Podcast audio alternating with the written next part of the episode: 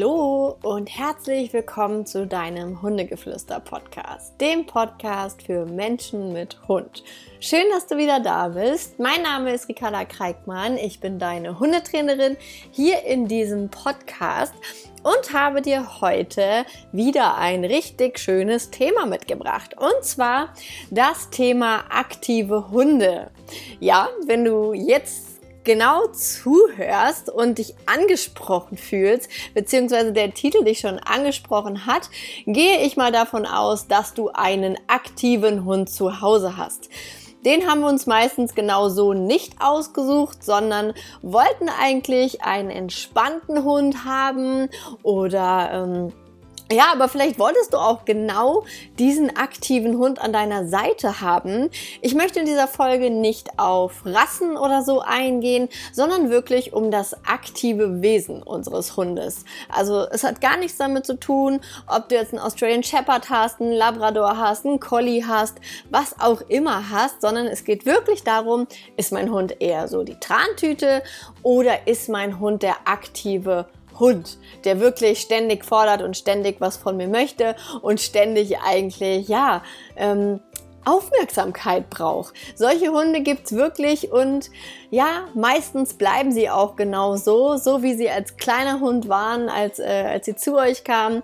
Und jetzt im Alter oder wenn sie dann älter geworden sind, bleibt es oft auch genauso. Das kann ich schon mal vorab an dieser Stelle sagen.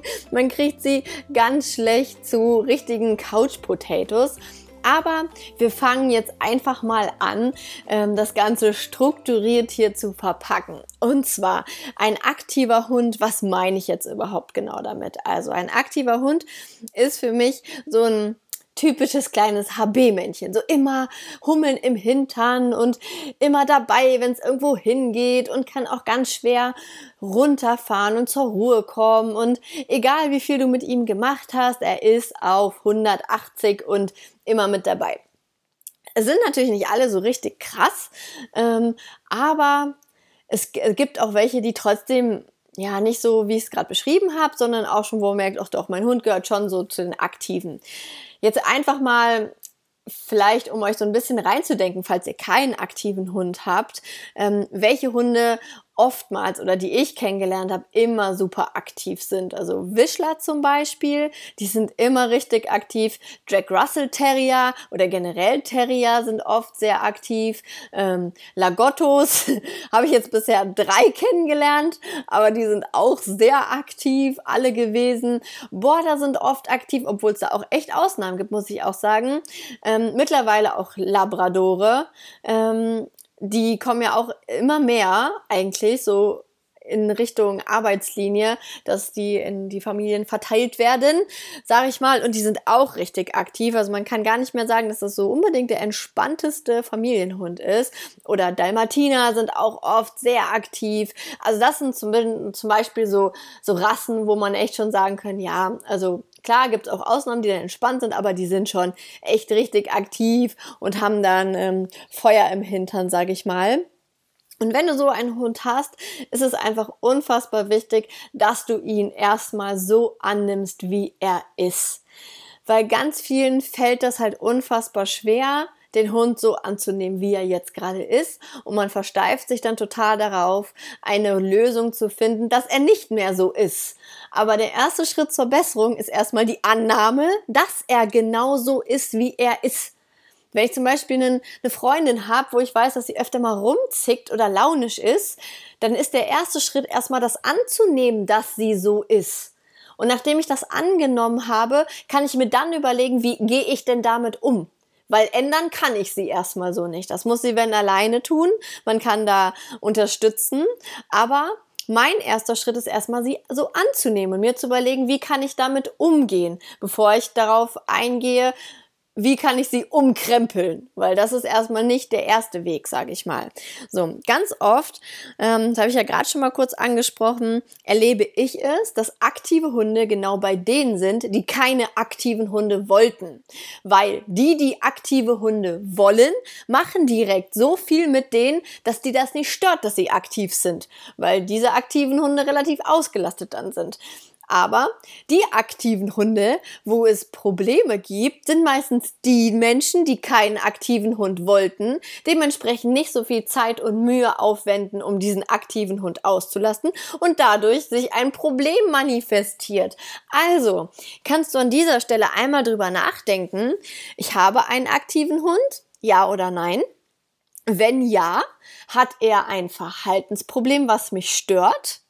Wenn ja, dann überlege nicht, wie löse ich das Problem, wie zum Beispiel, dass er an der Leine pöbelt, sondern wie kann ich erstmal dem, ich nenne es jetzt mal Charakter, ja, ich nenne es Charakter. Das ist irgendwo eine Eigenschaft, aber ich nenne es mal Charakter. Wie kann ich denn den aktiven Charakter meines Hundes erstmal auslasten? Weil das ist nämlich euer allererster Schritt und wo ganz oft die Denkfehler passieren. Die Menschen denken, okay, mein Hund hat das Problem, er jagt oder er, er pöbelt und deshalb wird sich komplett auf dieses Thema fokussiert, aber es wird sich nicht darum gekümmert, konnte er denn seine Energie, die er ja in sich hat, ähm, denn irgendwo anders schon auslasten?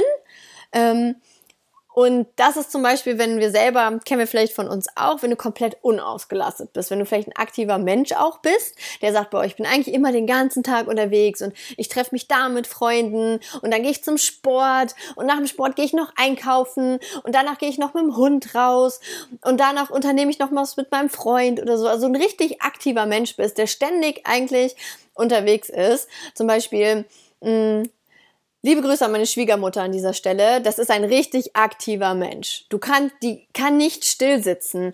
Und wenn sie gerade gekocht hat, dann überlegt sie sich, was sie jetzt im Garten noch machen muss. Wenn sie es im Garten erledigt hat, dann fährt sie, auch wenn es nur für ein Teil ist, ähm, fährt sie nochmal einkaufen und wirklich erst abends, wo alles erledigt ist, kann sie zur Ruhe kommen. So. Und die kann also nicht still sitzen. Und genauso gibt's halt einfach auch Hunde. So.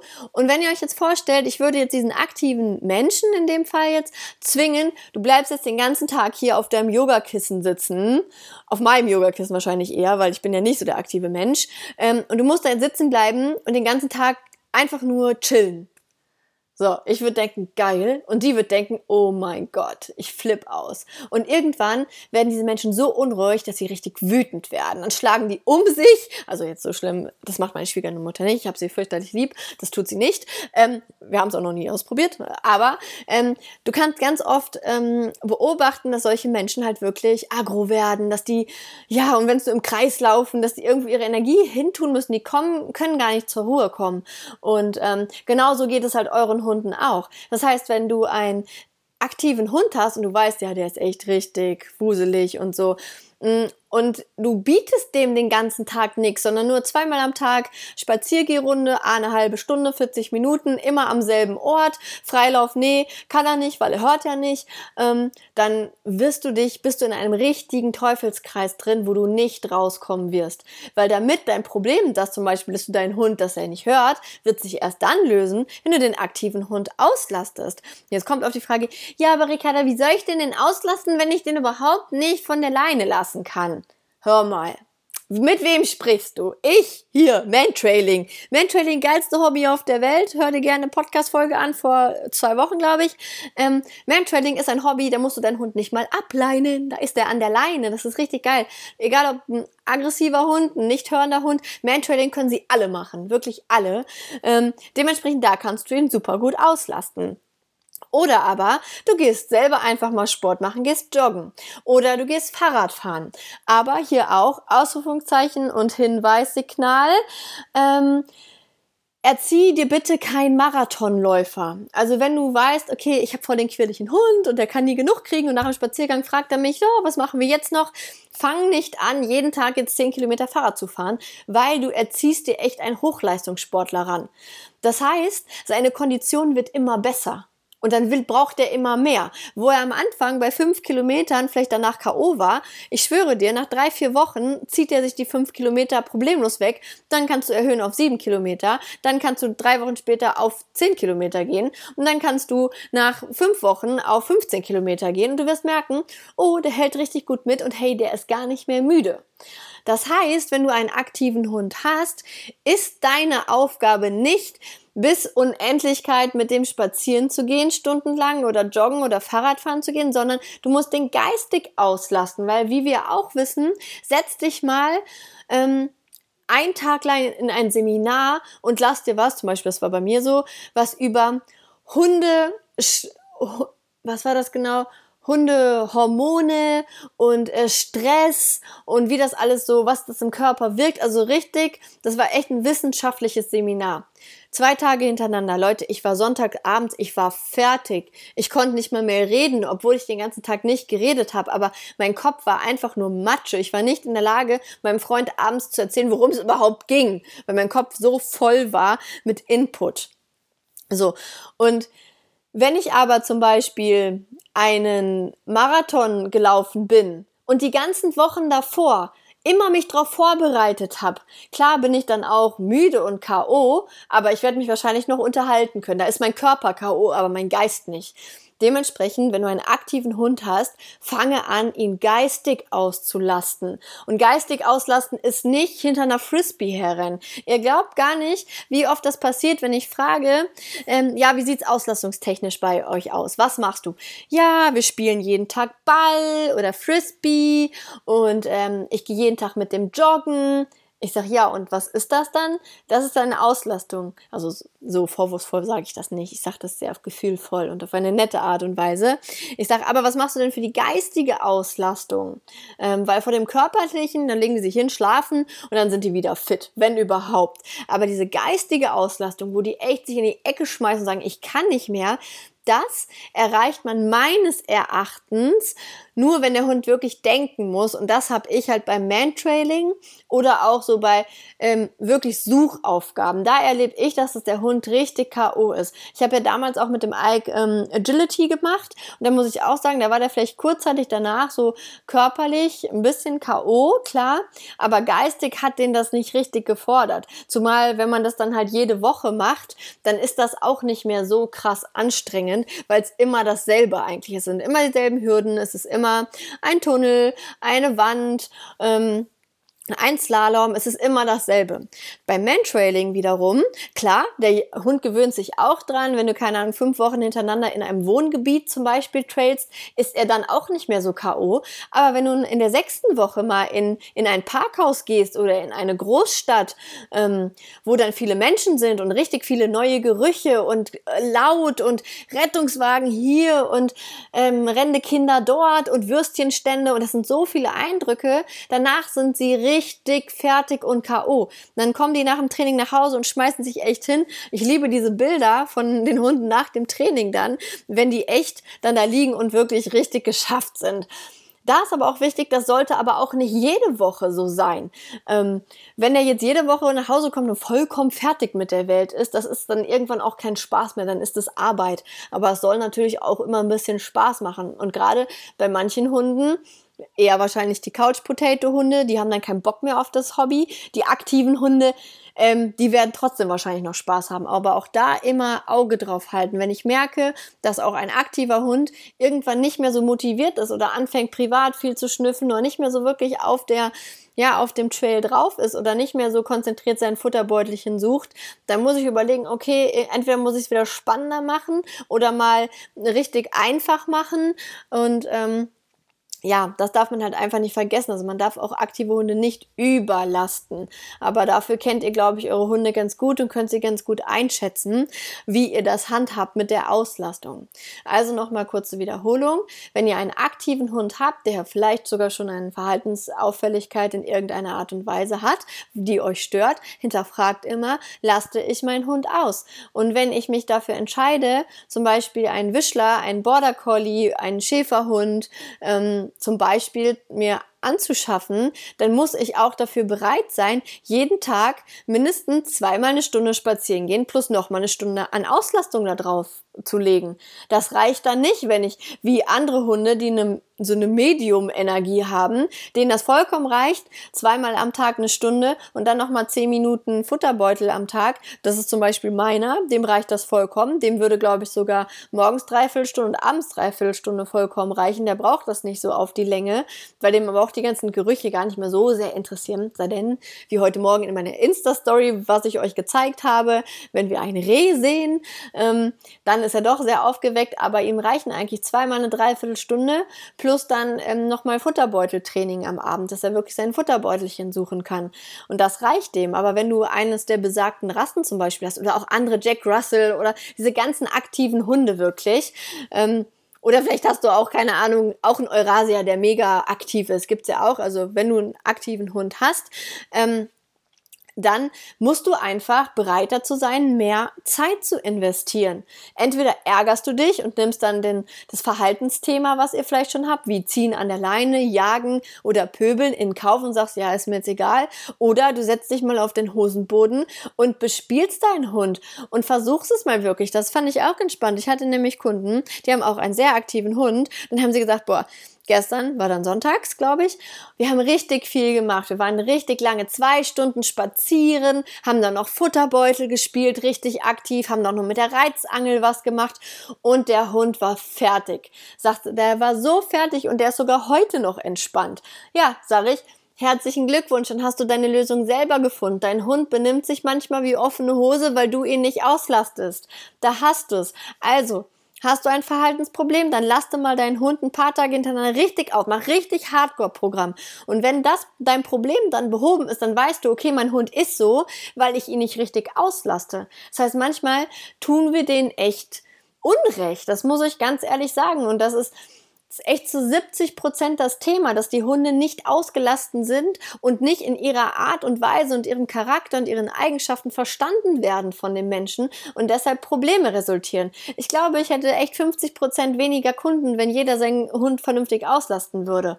Und selbst ich, hm, ihr kennt den, ihr seht ihn ja tagtäglich in der Story auf Instagram es ist ein sehr entspannter Hund, aber auch weil er auch halt jeden Tag seine Auslastung bekommt. Und ihr solltet den mal überlegen, erleben, wenn er das abends nicht bekommt, dann knöttert der richtig rum. Der braucht das, der will nicht verblöden, der will was tun. Und dann bin ich halt dran und sag, ja, du hast recht, ich habe heute noch nicht mit dir gespielt, also spielen wir dann auch. Und danach ist er auch zufrieden. Dann geht er schlafen und sagt, ja, cool, danke, dass du was mit mir gemacht hast, so nach dem Motto.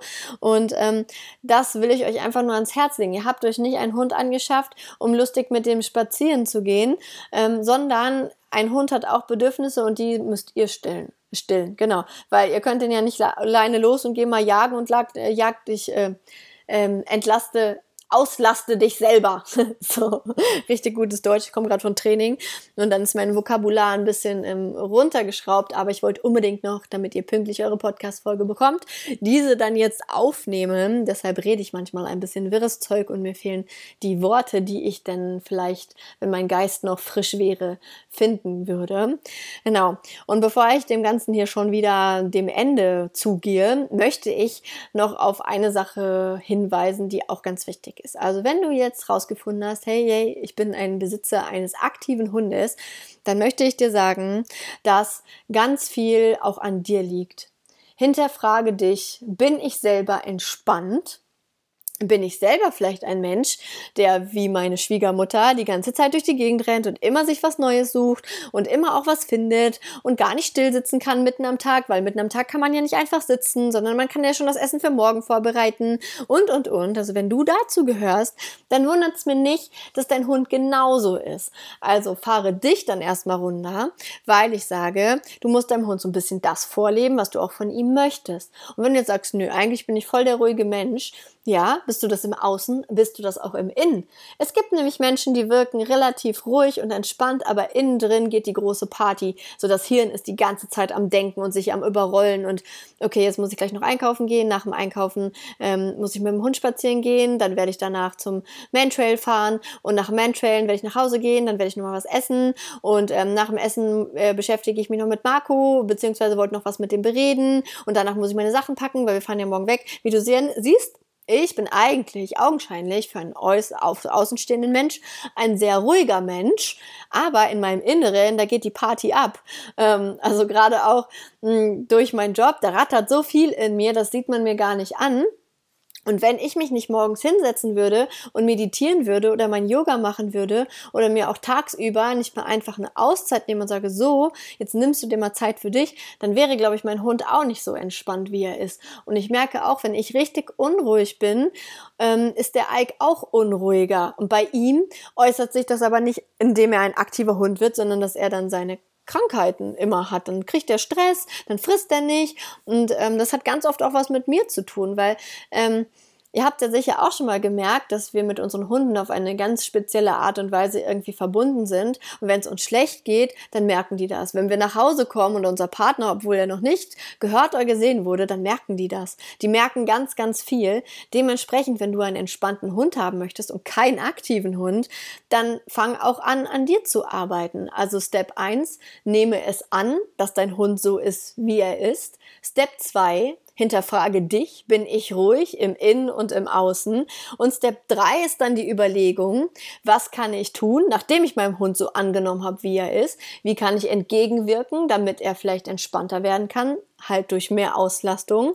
Und wenn du das alles drei abgegrast hast, dann kannst du zu Step 4 gehen und dir dann überlegen, okay, es hat alles nichts genützt, dann nehme ich jetzt vielleicht einen Trainer dazu und hinterfrage mal das Verhalten meines Hundes und mein Verhalten ihm gegenüber. Ähm, aber die ersten drei Schritte, also deinen Hund so annehmen, wie er ist, dich zu hinterfragen, wie bist du und dann ihn erstmal auszulasten. Wenn du die drei Dinge abgeklappert hast, dann kannst du einen Schritt weitergehen. Also wenn du nicht da bis dahin schon das Problem dann selber gelöst hast, quasi. Ähm, genau. Und wenn ihr dazu Fragen oder Anregungen habt zum Thema, wie laste ich aus, wie kann ich das zu Hause machen und so weiter, ähm, melde dich gerne, connecte dich mit mir via Instagram, da heiße ich Ricarda Kreikmann. Ähm, nee, Hundetrainerin unterstrich Ricarda. Ähm, da bin ich auch ganz aktiv unterwegs und ihr schreibt mir auch schon. Also vielen Dank für alle die, die mir dort schreiben. Ich freue mich da richtig, auch wenn ihr mir schreibt, wie schön ihr den Podcast finde. Das höre ich richtig, richtig gerne. Und auch die Online-Coachings, die werden toll von euch angenommen. Also gerade wenn es halt um sowas geht, wie jetzt auch in dem Podcast, wenn ihr nicht wisst, wie kann ich meinen Hund denn auslasten? Welches Hobby passt denn zu mir? Oder wie kann ich meinen Kopf sortieren, um entspannt mit diesem Hund umzugehen? Oder wenn ein Welpe bei euch einzieht eingezogen ist und ihr habt einfach Fragen und wollt beraten werden, das können wir perfekt über die Ferne machen. Also kontaktiert mich da gerne. Ähm, auch unter www.hundegeflüster.com, da findet ihr mich auch. Ich freue mich riesig ähm, von euch zu hören und freue mich jetzt schon die nächste Folge für euch aufzunehmen. Wünsche euch hiermit einen wunderschönen Tag mit euren aktiven Hunden oder auch nicht aktiven Hunden. Ich wünsche mir manchmal echt einen aktiveren Hund, aber man kriegt ja immer das, was man braucht und nicht, was man will. Also der Hund, den ihr gerade habt, so aktiv wie er ist oder auch nicht, er ist genau der richtige und er ist perfekt so wie er ist. Also nehmt ihn so an, wie er ist ist, werde der Buddha für deinen Hund und damit bis zur nächsten Folge. Tschüss!